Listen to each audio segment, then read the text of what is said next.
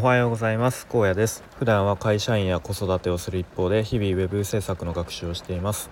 このチャンネルでは現在進行形の学習についての話や日々の生活での気づきや学びをアウトプットしています。と人間のあの習慣っていうのはすごいなというか不思議だなと思うんですけどと、まあ、ちょっと前まではスタイフを取るのが朝起きたらあ今日はスタイフ何話そうかなみたいなもう本当に歯磨きレベルで当たり前になってたんですけど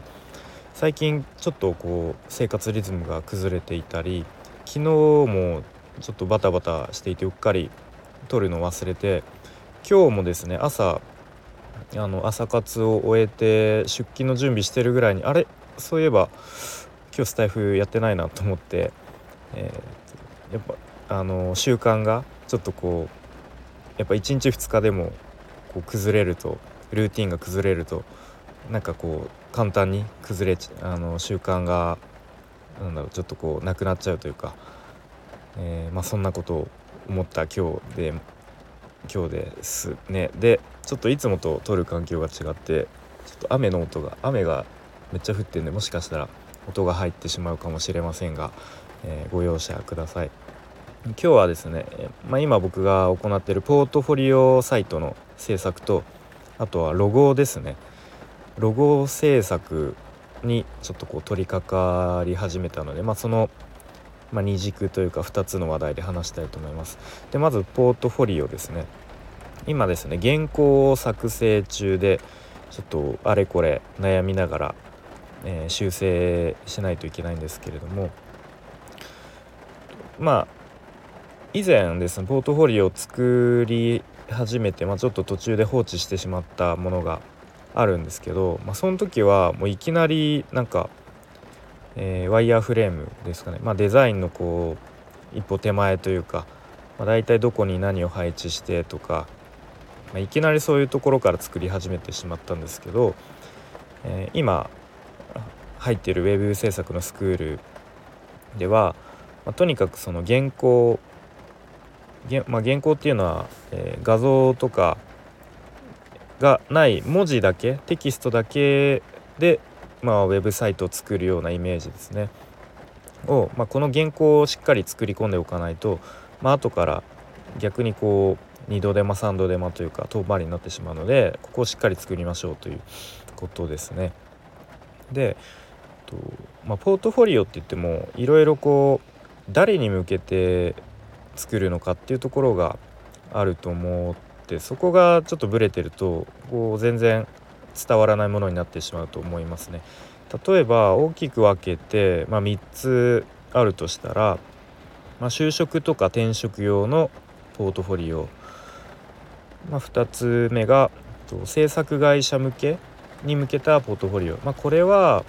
と、まあ、主に二次受けの仕事を受けるようなイメージになるかと思いますね。まあ、具体的に言うと制作会社がこう仕事を取ってきて、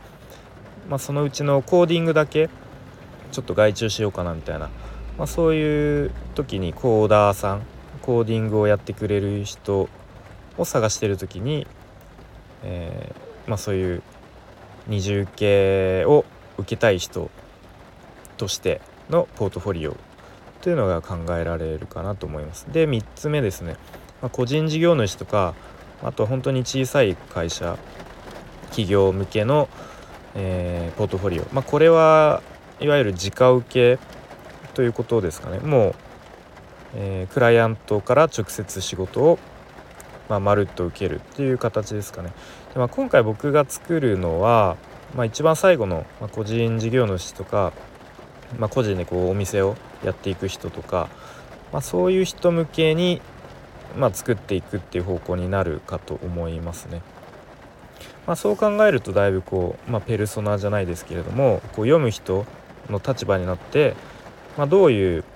こう内容だったら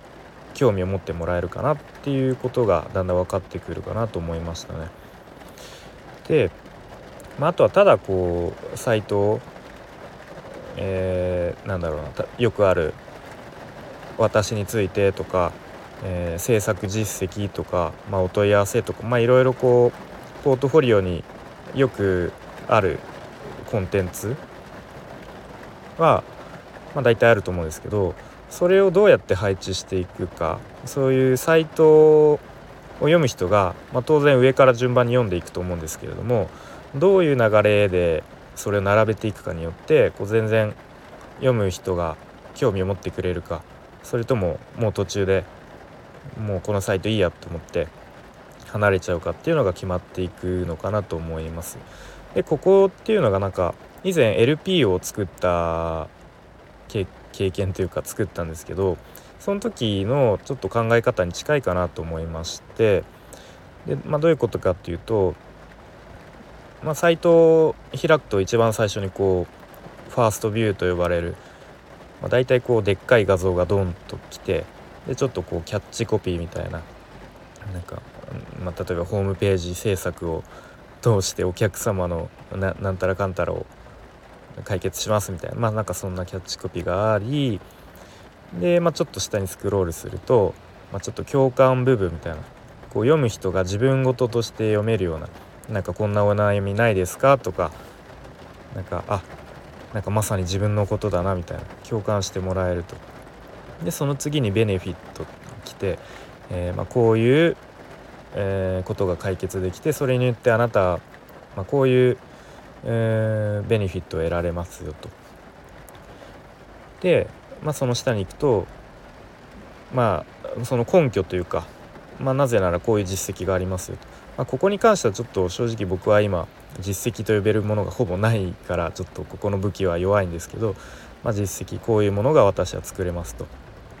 でまあ下の方に行くと、まあ、これはあってもなくてもいいかもしれないですけど第三者の評価例えばこう口コミとか書いてもらう機会があれば、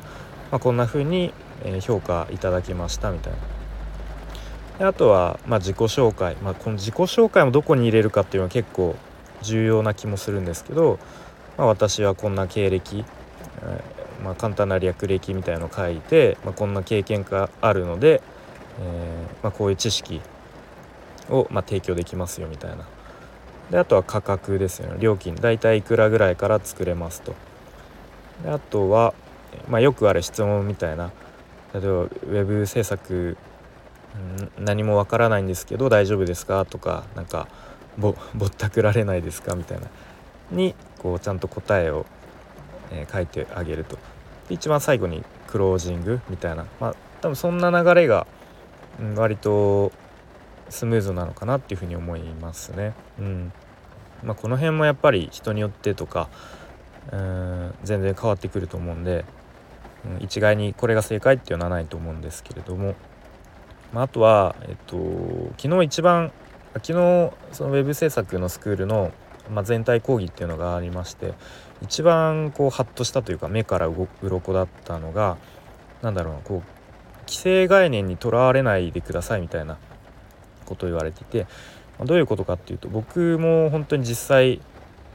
まさにやっていたんですけどポートフォリオを作り始める時に、まあ、どういうデザインにしようかなと思って、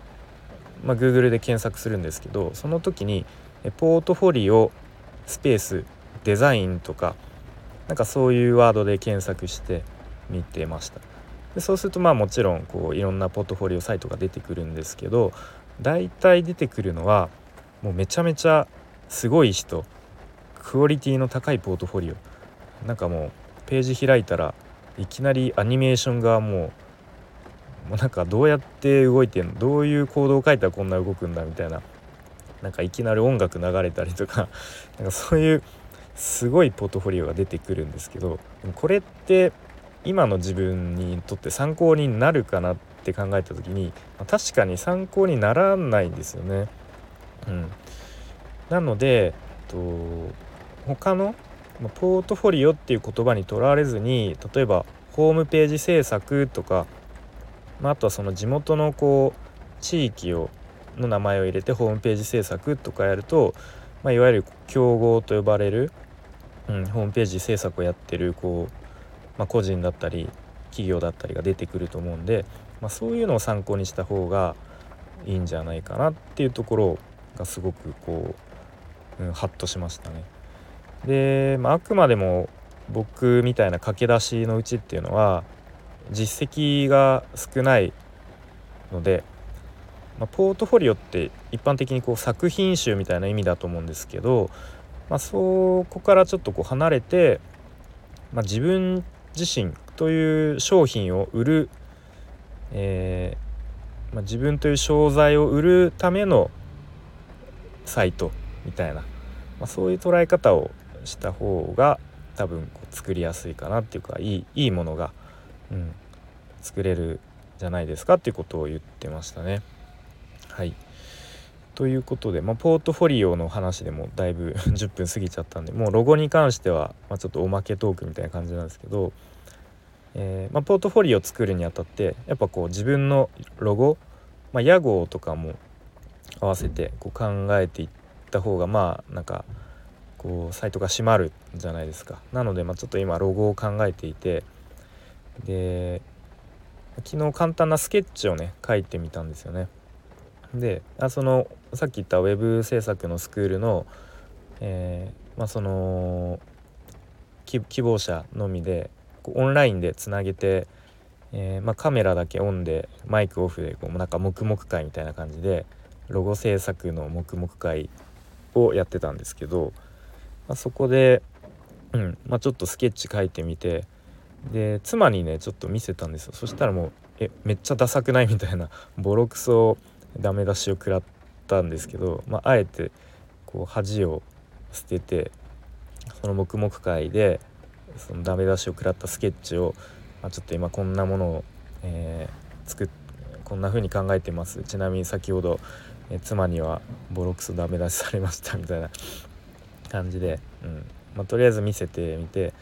でまあ、ちょっとね再度、まあ、時間が昨日なかったんで講師の方にフィードバックしてもらえもらえるっていうことになったので、まあ、ちょっとまたその辺も、えー、進捗を話せたらいいかなと思います。はい、ということで今日も長くなっちゃったんですけど聞いてくれてありがとうございました。